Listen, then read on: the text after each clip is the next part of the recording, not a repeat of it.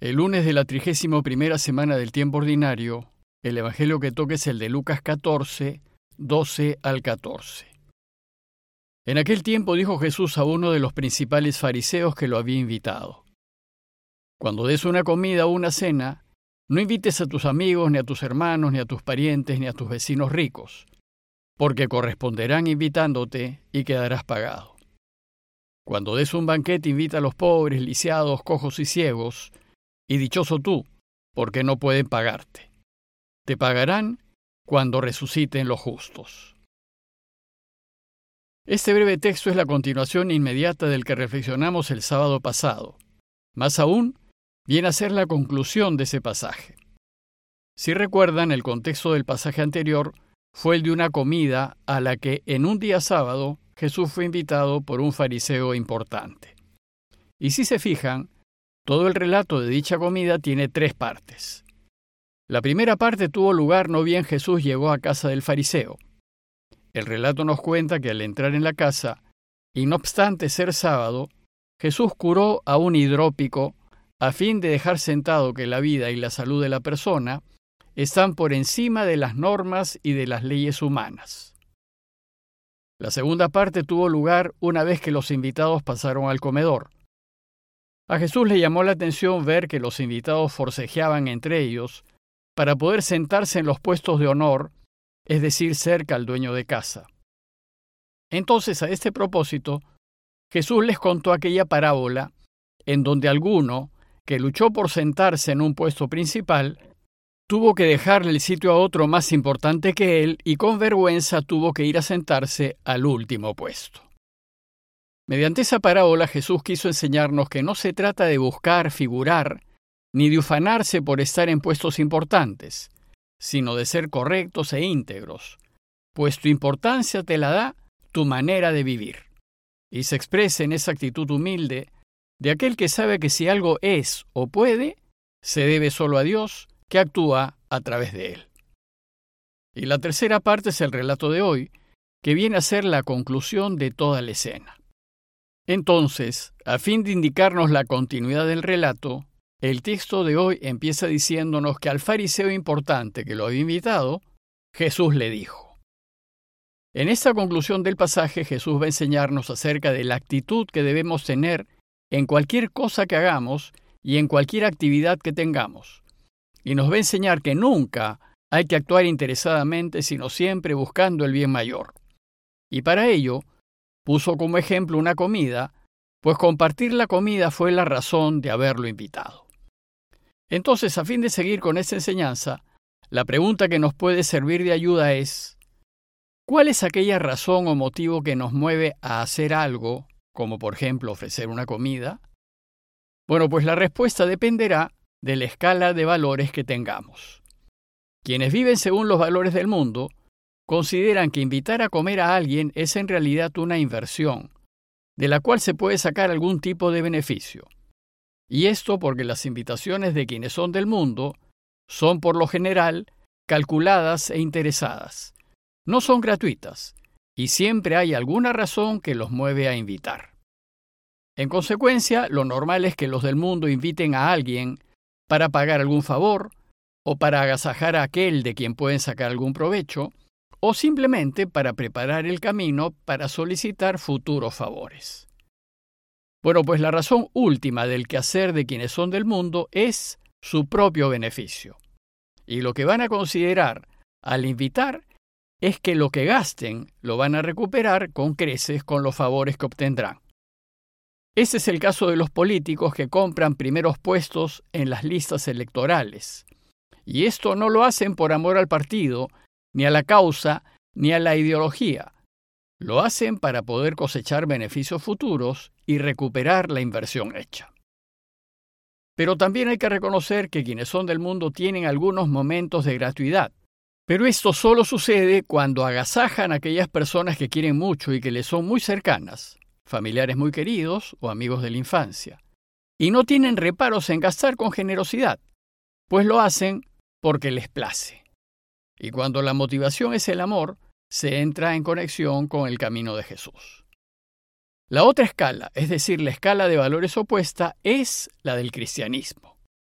Por tanto, ¿cuál es la actitud de aquellos que tienen una escala de valores contraria a la del mundo?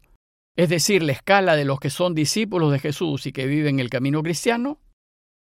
Esta otra escala de valores nos la enseña Jesús cuando nos dice, cuando tú des una comida o una cena, no invites a tus amigos, ni a tus hermanos, ni a tus parientes, ni a tus vecinos ricos, porque ellos corresponderán invitándote y quedarás pagado.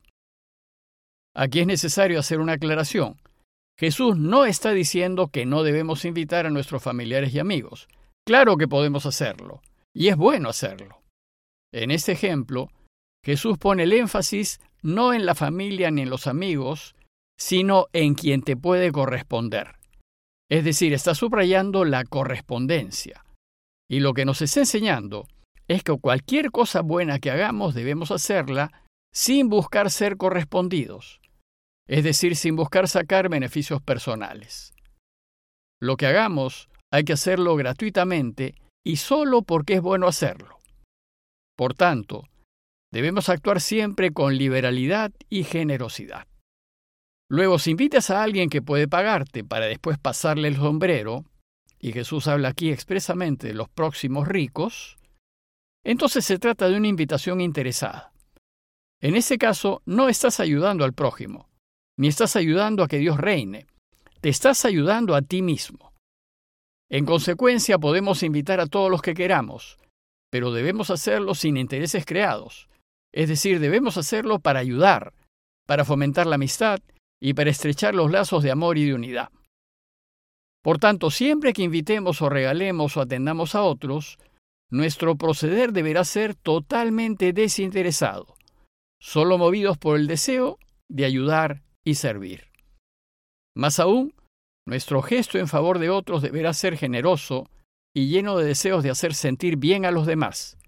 Por eso dice Jesús, cuando des un banquete, invita a pobres, lisiados, cojos y ciegos, y dichoso tú, porque no pueden pagarte.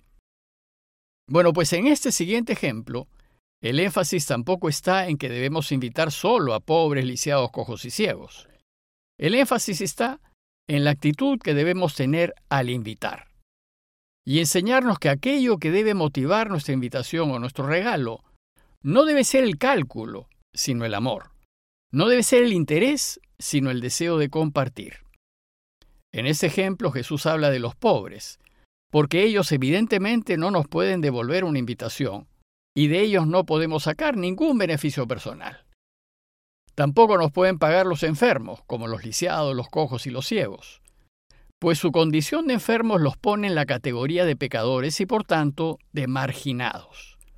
Entonces, si los ayudo, mi ayuda tendrá que ser gratuita y desinteresada, y no solo porque no nos pueden pagar, sino porque son ellos los que necesitan ser ayudados. Desgraciadamente en el mundo de hoy, en donde priman los valores del mundo, Muchos benefactores y donantes ven la ayuda que dan como una oportunidad de negocio y de sacar provecho. En consecuencia, van a ayudar en función de un cálculo de costo-beneficio. Y cuando se ayuda de esta manera, en realidad no se ayuda. La ayuda, por definición, debe ser gratuita y desinteresada, y es a pérdida. Y así debe ser siempre la actitud cristiana. La frase final del relato es muy bonita, pues dice Jesús que aquellos a quienes ayudas y que no te pueden pagar ahora, te pagarán cuando resuciten los justos. Jesús se refiere aquí al día final de la historia, al día de la resurrección universal. Pues nosotros los cristianos creemos que así como el universo y la historia han tenido un inicio, fueron creados, también creemos que tendrán un final, un término. Y ese final tendrá lugar cuando Jesús vuelva por segunda vez en toda su gloria a cerrar la historia tal y como la conocemos. Bueno, pues en ese momento tendrá lugar el juicio universal para todos los hombres y mujeres que han vivido en ese mundo. Pero en contra de lo que la gente piensa, ese juicio final no será uno en donde se presenten las pruebas del delito, de nuestros pecados, y se espera una sentencia. Lo que hará Dios será simplemente poner a la luz y hacer públicas y transparentes al universo entero todas nuestras vidas. Todo quedará abierto, nada quedará oculto, y todos nuestros méritos y deméritos, todo lo que hicimos y dejamos de hacer, queda expuesto, y en algunos casos, desgraciadamente, para vergüenza nuestra. Por tanto, será solo lo que dijimos, hicimos y dejamos de hacer lo que defina nuestra existencia eterna. Esta enseñanza final es semejante a la que nos ofrece Jesús en Mateo 25, 44, 45. Entonces dirán también aquellas personas buenas y generosas, Señor, ¿cuándo te vimos hambriento, sediento, forastero, desnudo o enfermo en la cárcel y no te asistimos? Y él entonces les responderá, En verdad les digo que cuanto dejaron de hacer por uno de estos más pequeños, también conmigo dejaron de hacerlo. Bueno, pues volviendo a nuestro relato, en ese momento final de la historia, el desinterés, la generosidad y el amor se verán ampliamente recompensados con la felicidad eterna al lado de Dios. Y no es que los pobres, lisiados y cojos y ciegos, es decir, aquellos que hemos ayudado desinteresadamente en esta vida, nos pagarán. Nos pagará Dios, en nombre de ellos, y nos pagará con la felicidad absoluta. Es decir, Dios nos retribuirá por las decisiones generosas que hemos tomado en la vida. Por eso es tan importante ayudar siempre, especialmente a los más necesitados. En conclusión, los invito a considerar y pensar con qué actitud nos movemos en la vida. ¿Hacemos las cosas por interés o las hacemos desinteresadamente? ¿Somos generosos, gratuitos y desprendidos de todo lo que tenemos o calculamos y guardamos por si acaso? Pidamos al Señor por todas aquellas familias que están sufriendo dificultades económicas en estos tiempos, para que nos preocupemos de ayudarlas con generosidad.